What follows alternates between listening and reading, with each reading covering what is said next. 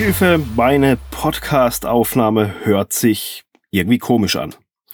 Wie kann ich schlechte Tonqualität ja irgendwie erkennen und was kann ich auch dagegen tun? Damit herzlich willkommen zu einer neuen Folge des Podcasts.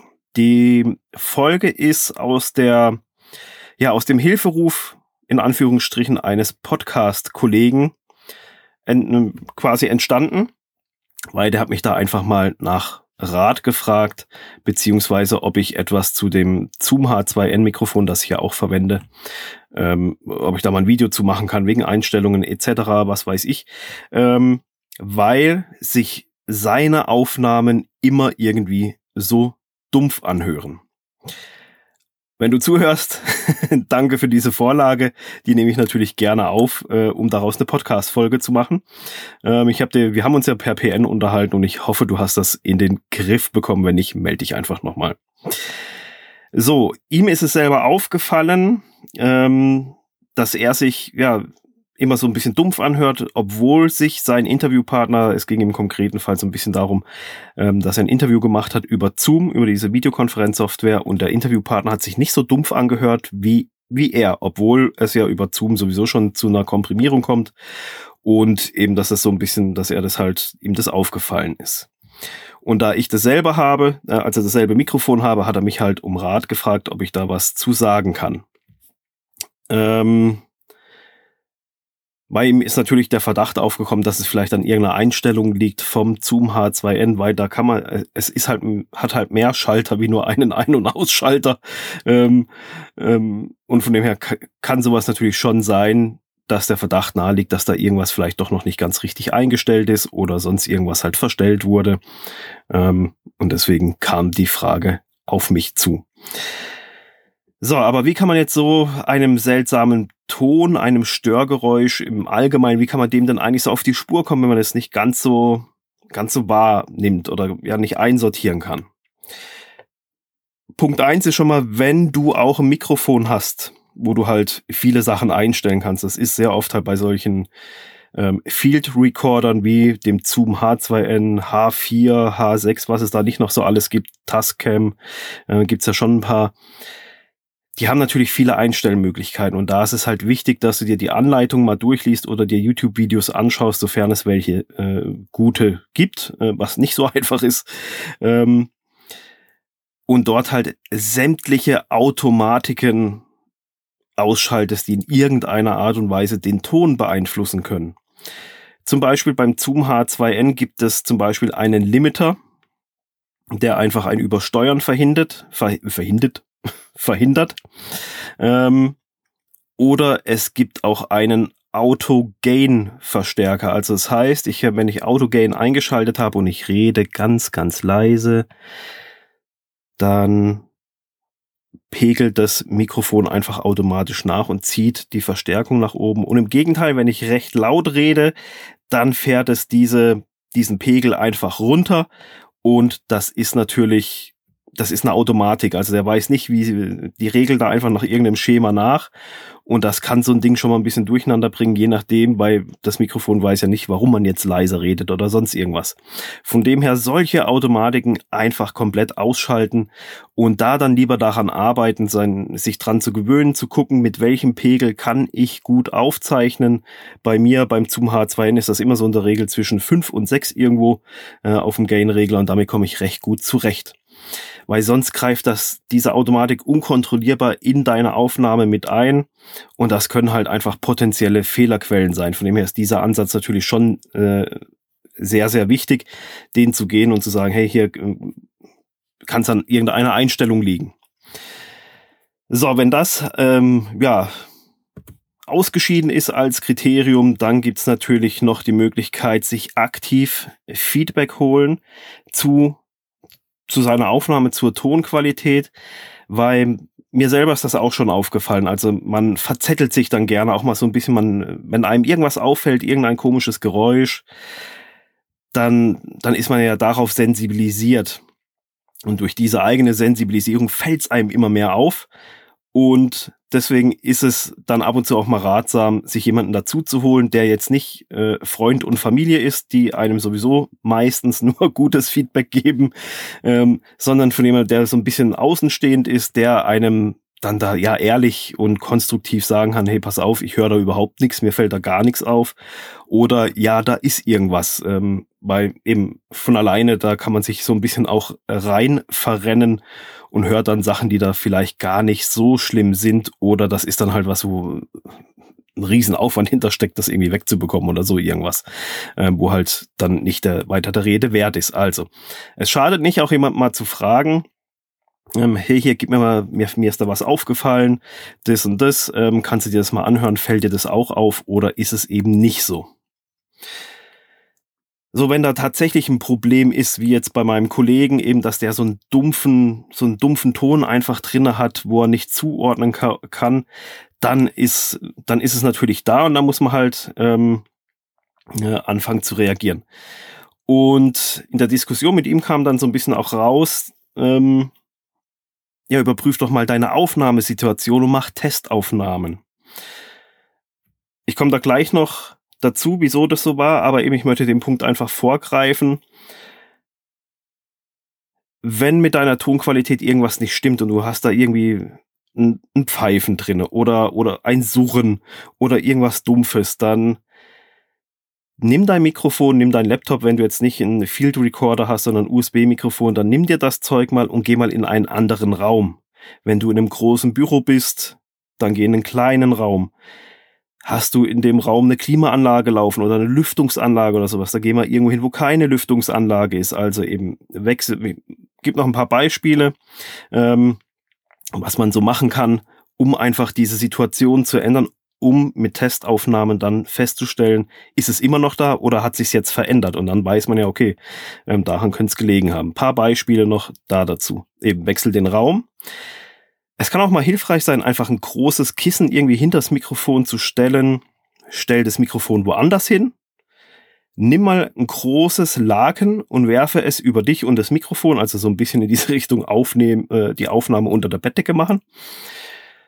Geh mal in einen kleineren Raum und achte halt auch darauf, welche Geräte um dich herum eingeschaltet sind wäre nicht das erste Mal, dass zum Beispiel nebendran das Laptop unter Volllast rödelt und es der Lüfter ist, der die ganze Zeit da so ein bisschen am Surren ist. Also es gibt da unzählige Möglichkeiten. Deswegen eben veränder einfach mal dein, deine Aufnahmesituation und guck, ob dieses Störgeräusch, dieses Nebengeräusch, ein Suchen, ein Summen, ein dumpfes, ein, ein Hall, ob der dann noch da ist, ob all diese Sachen da sind und dann kannst du ja entsprechend ähm, der Sache gegenüber, kannst du dann reagieren. Eine weitere Möglichkeit, die ist dann so ein bisschen fortgeschritten und das habe ich, dadurch habe ich äh, bei ihm dann rausgefunden, beziehungsweise habe ihm empfohlen, einfach mal eben solche Tests zu machen, woher dieses Dumpfe kommen könnte. Ich habe dann in einer Audiosoftware, in Adobe Audition war das, habe ich dann ähm, mir das Audiofile mal angeschaut und habe es einfach angehört. Also ich bin bei weitem auch kein Toningenieur oder sonst so irgendwas. Die können das sicher noch viel, viel besser raushören wie ich. Ähm, aber ich habe dann einfach im Frequenzspektrum gesehen und mit einem Equalizer mal so einen, äh, einen sogenannten Low-Cut äh, gesetzt, einfach mir das da aufgefallen ist. Und dadurch ähm, hat sich der Ton viel besser angehört. Und durch dieses, durch dieses Setzen von diesem, diesem Low-Cut, den konnte ich ja mal ein- und ausschalten, ist mir das dann mit der Zeit mit immer wieder, immer, immer wieder anhören, ist mir das da dann aufgefallen, dass es eventuell bei ihm jetzt der Raum sein könnte, dass es die Raumakustik ist. So hat sich's für mich ein bisschen angehört, dass die daran schuld ist, dass diese so ein dumpfer, tiefer Nachhall, der dann auch, da ist mir dann auch richtig aufgefallen, ähm, dass der so ein bisschen fies ist und auch fast in den Ohren schon ein bisschen weh macht, ähm, dieser Unterton und dass das eben an dem an dem Raum liegen könnte und habe ihm dann empfohlen, mach mal eben solche Tests, geh mal mit dem Mikrofon woanders hin, nimm's mal woanders auf, äh, wenn du zu Hause bist, wenn du Zoom-Interviews machst, mal äh, eben einfach so verschiedene Möglichkeiten durchzuprobieren und dann zu schauen, ist dieses Dumpfe immer noch da. Wenn es dann immer noch da ist, dann muss man sagen, okay, dann probieren wir es mal noch vielleicht als nächstes ohne Laptop dabei, weil es ist auch das H2N, kann man also auch nur mit Mikro irgendwo hingehen. Und wenn dann selbst wenn man rausgeht, wenn man raus an der, an der, an der, an der frischen Luft irgendwo, da gibt's keinen Hall, da gibt's keine, äh, gibt's eigentlich außer Vogelgezwitscher und Wind keine Störgeräusche. Ähm, wenn dann immer noch so ein dumpfes, so ein dumpfer Unterton da ist, dann muss man halt nochmal gucken, sind wir wirklich in den Einstellungen doch noch irgendwo was versteckt, wo man vielleicht übersehen hat. Also lange Rede, kurzer Sinn. Eben, wenn man gar nicht mehr weiter weiß, dann kann man natürlich mal zu jemandem gehen, der sich so ein bisschen in Audiobearbeitung auskennt und bewandert ist. Toningenieure, Videoeditoren, Tontechniker oder auch Musiker, die kennen sich, die haben ein, die haben ein sehr gutes Gehör sehr oft, weil die, die, die hören ja ihre eigenen Töne und wenn die Gitarre nicht stimmt, dann hören die das auch. Also jemand, der sich mit Audio beschäftigt und eventuell auch mit digitaler Soundbearbeitung auskennt, weil der kann dann auch in verschiedenen Audioprogrammen versuchen, das Ganze mal so ein bisschen zu analysieren zum Beispiel in äh, hier Auphonic Logic Pro, hier von, von Apple, äh, Steinberg, Cubase und andere DAW-Software, also das ist dann schon wirklich so ein bisschen fortgeschrittener, ähm, solchen Störgeräuschen auf die Schliche zu kommen und sie ja dadurch dann halt auch zu isolieren, um sie für die Zukunft dann nicht mehr da zu haben. So, ja, also das waren so im Großen und Ganzen jetzt schon mal diese drei Dinge. Ich habe jetzt noch einen Punkt, ähm, auf den ich gleich noch komme. Ich gehe mal schnell durchschauen, ob ich auch wirklich ähm, alles so gesagt habe, wie ich mir das so ungefähr vorgestellt habe. Haben wir, haben wir auch. So, eben angeregt durch meinen Podcast-Kollegen ist jetzt natürlich auch so ein bisschen, weil er hat mich gefragt, Dominik, kannst du nicht mal ein Video zu dem Zoom H2N machen, wie man das einstellt, etc. pp. Ähm, da habe ich das noch gar nicht so auf dem Schirm gehabt, eben weil ich erstmal dachte, okay, erstmal anhören, erstmal so gucken, bevor wir an irgendwelche Einstellungen gehen. Aber ja, er hat so dieses Samenkorn so ein bisschen gesät, ähm, dass ich mir jetzt überlege, ob ich nicht auch einen YouTube-Kanal aufmache rund um das Thema Podcast. Ich habe mal geschaut bei YouTube, es gibt wirklich nicht so viel. Meistens sind es dann, entweder ist es alles irgendwie dasselbe, oder es sind halt wirklich alte, so ein Jahr alt, zwei Jahre, elf Monate, dann gibt's mal wieder ein, Mon ein, ein Video, wo, wo vier Monate. Ah, ich habe jetzt Vielleicht habe ich auch noch nicht richtig gesucht, aber ich habe noch keinen so Podcast-YouTube-Kanal gefunden. Deswegen ähm, ist da so ein bisschen die Idee gereift, einen, ja, ob ich einen YouTube-Kanal aufmache, aufmachen soll.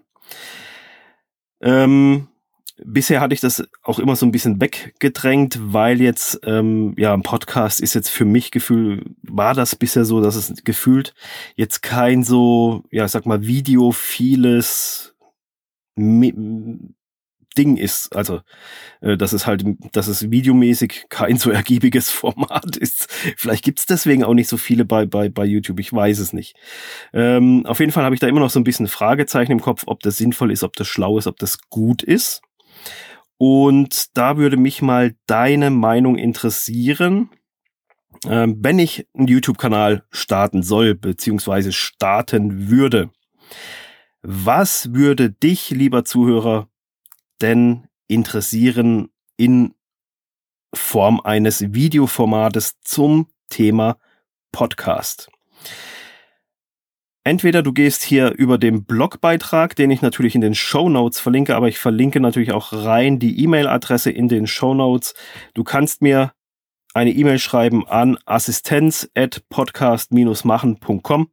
Ähm, ganz formlos einfach reinschreiben, was du für Wünsche, Ideen, Anregungen hättest und was du vielleicht auch dazu meinst hier, nee, lass, lass bleiben mit YouTube-Kanal oder mach, mach unbedingt am besten mit den und den Themen. Ähm, da würde ich mich nämlich riesig drüber freuen und du würdest mir damit wirklich helfen, weil ich finde die Idee nicht schlecht. Ich finde sie eigentlich recht gut, aber mir fehlt noch so ein bisschen konkret, ja, über was soll man denn äh, Videos machen zum Thema Podcast? Ja, das wäre meine große Bitte an dich. Äh, schreib mir einfach eine E-Mail an assistenz@podcast-machen.com.